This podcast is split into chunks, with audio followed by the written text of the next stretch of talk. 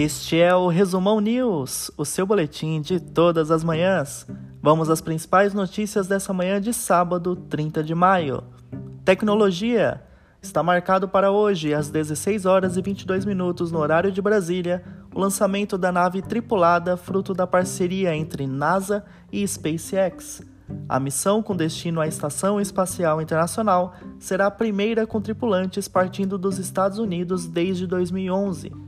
Caso o tempo não contribua e seja necessário adiar o lançamento da nave, como aconteceu na última quarta, uma nova tentativa será realizada amanhã.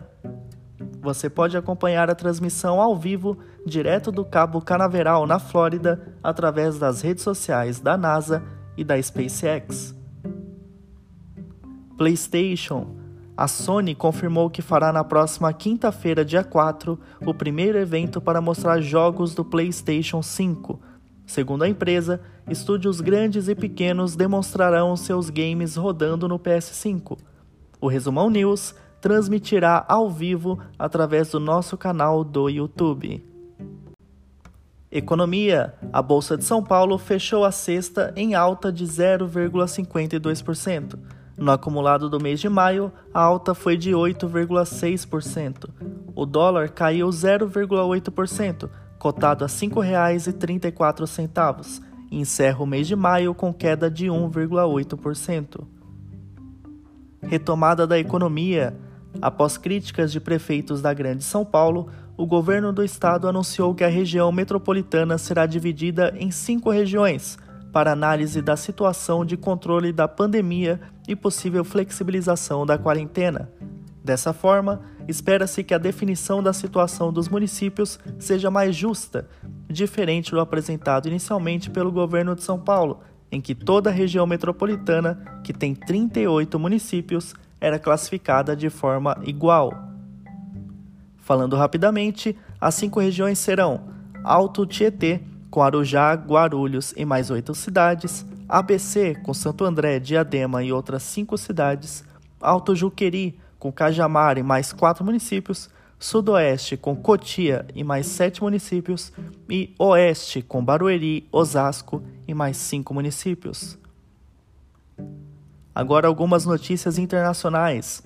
Após três dias de protestos nos Estados Unidos, foi preso o policial Derek Chauvin, visto em imagens se ajoelhando sobre o pescoço de George Floyd.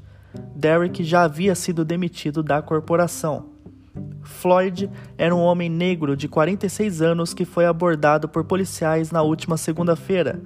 Mesmo já algemado e colocado no chão, o policial ajoelhou em seu pescoço. George Floyd avisou que não estava conseguindo respirar, o que não mudou a atitude do policial. Pouco depois, Floyd foi declarado morto em um hospital de Minnesota. Desde então, vários protestos acontecem na cidade de Minneapolis e em outras do país, já que esse é apontado como mais um crime de racismo da polícia americana. OMS. O presidente dos Estados Unidos, Donald Trump, anunciou nesta sexta-feira o rompimento do país com a Organização Mundial da Saúde.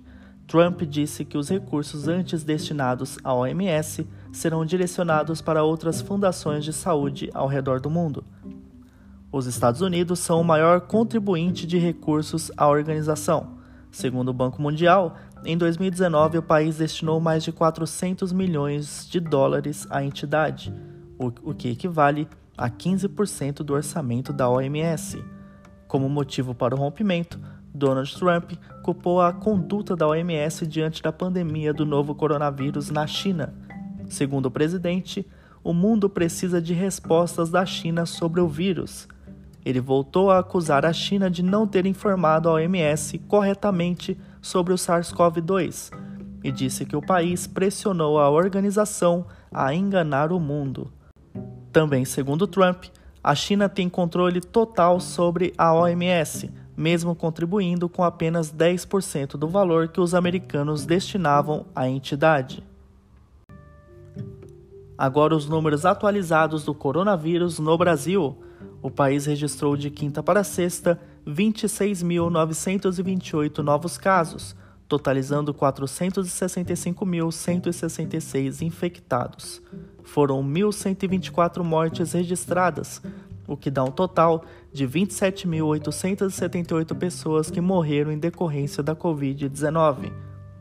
O número de recuperados é de 189.476, com 11.872 registrados nas últimas 24 horas. Esse foi o resumão de hoje. Aproveite seu final de semana e esperamos você segunda-feira com as principais notícias para o seu dia. Até lá!